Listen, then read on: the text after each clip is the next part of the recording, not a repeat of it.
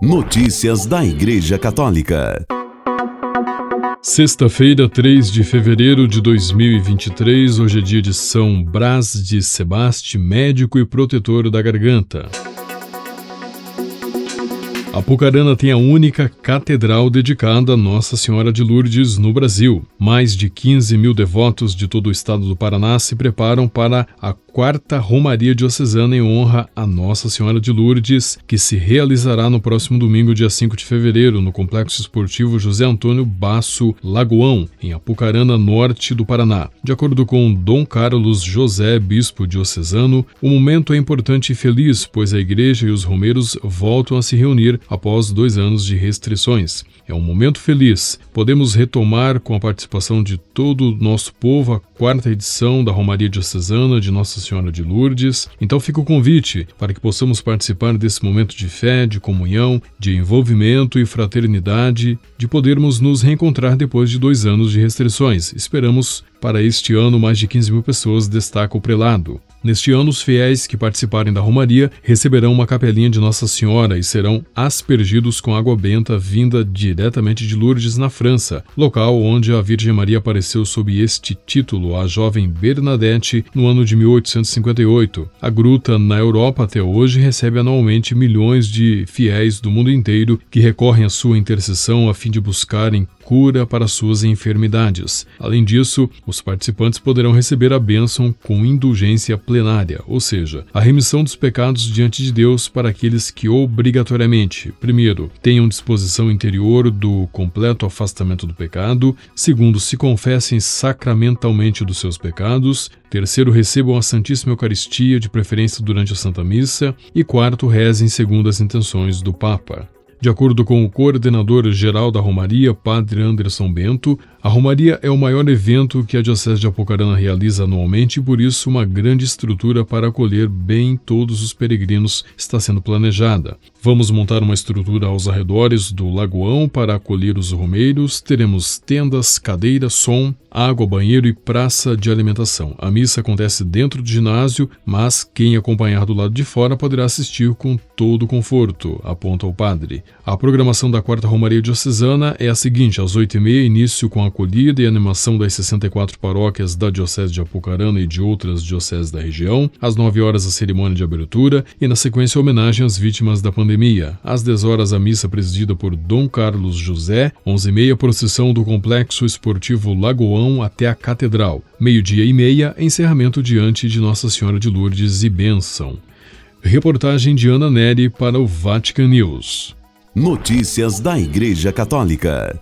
O bispo auxiliar de Lisboa, Dom Américo Aguiar, diz que pode haver um encontro do Papa Francisco com vítimas de abuso sexual por membros da Igreja em Portugal. O encontro poderia ser uma atividade paralela às celebrações da Jornada Mundial da Juventude, que acontecerá na capital portuguesa de 1 a 6 de agosto deste ano. Acredito que sim, tem repetido isso nas últimas jornadas e acredito que sim, disse a RTP3 Dom Aguiar, que é presidente da Fundação JMJ Lisboa 2023. Dom Aguiar contou que teve uma oportunidade oportunidade de conversar sobre essa possibilidade na última vez que esteve com o coordenador da Comissão Independente para o Estudo de Abusos Sexuais na Igreja Católica Portuguesa, o psiquiatra da infância e adolescência Pedro Stretti. A Comissão Independente para o Estudo de Abusos Sexuais na Igreja Católica Portuguesa iniciou seus trabalhos em janeiro de 2022. O objetivo é recolher denúncias e testemunhas de vítimas de abuso desde 1950. Também estão sendo analisados arquivos da Igreja, além da imprensa e de outras bases de dados, como de órgãos da Justiça e de entidades de apoio às vítimas.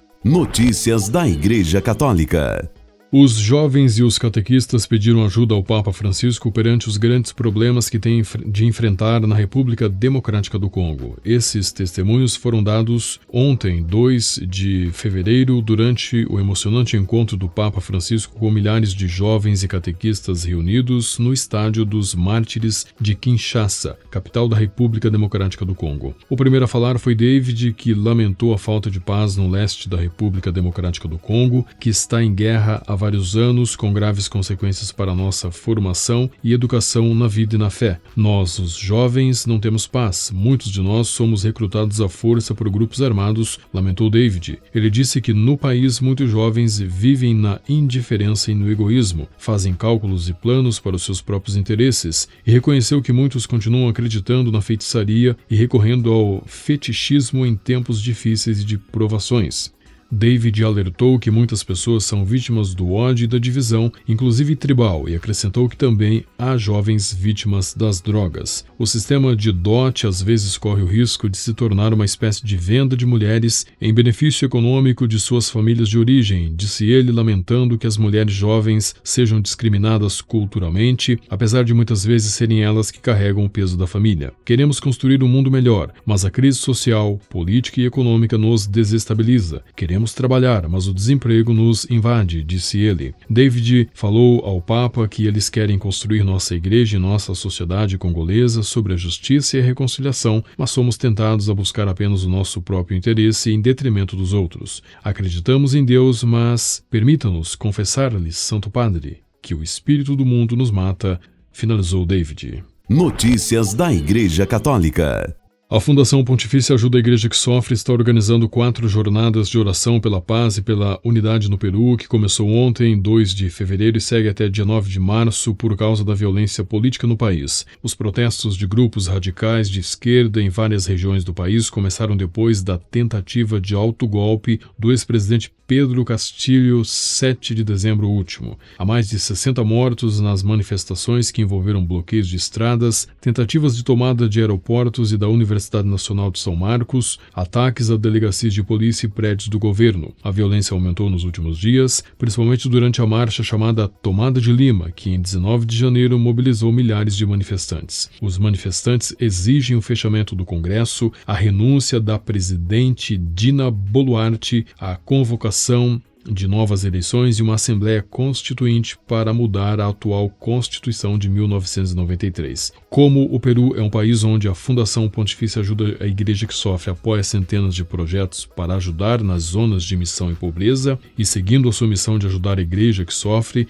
a Fundação Pontifícia convida todos os peruanos a participar nesta jornada, diz uma nota de imprensa. O objetivo das jornadas é rezar pela unidade e pela paz nesta terra abençoada com grandes santos como Santa Rosa de Lima e São Martinho de Lima, diz a nota. Notícias da Igreja Católica.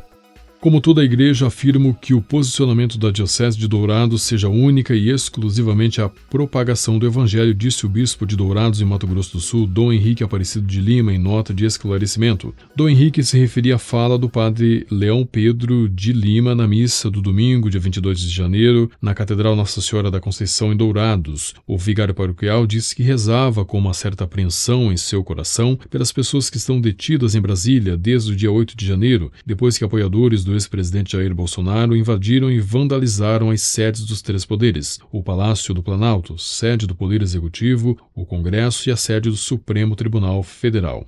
Todos que cometeram atrocidades de vandalismo devem pagar. É crime depredar patrimônio público. Mas nem todos que foram presos têm culpa. É uma injustiça, declarou o padre no início da celebração. Em seguida, o padre fez uma prece. E coloco realmente que tudo aquilo que for diabólico no nosso país, na nossa nação, que caia por terra em nome de Jesus. O diabo pensa ser vencedor, mas não é não. Quem é o vencedor é Jesus na cruz. O promotor de justiça João Linhares Júnior, que estava na missa, fez uma reclamação por escrito ao bispo. Não entendo o motivo de abordar política partidária dentro da igreja, fomentar mormente neste momento tão polarizado, ainda mais cisânia entre os cidadãos, questionar a confiabilidade, a lisura e a transparência das eleições, o papel do, do sistema de justiça, mormente do Supremo Tribunal Federal, escreveu o promotor ao bispo de Dourados. Depois da queixa, o bispo emitiu a nota de esclarecimento no dia 27 de janeiro. Na nota, Dom Henrique convida os católicos a entrar em espírito e atitude de oração para discernirem a condução do Espírito Santo de Deus em suas vidas.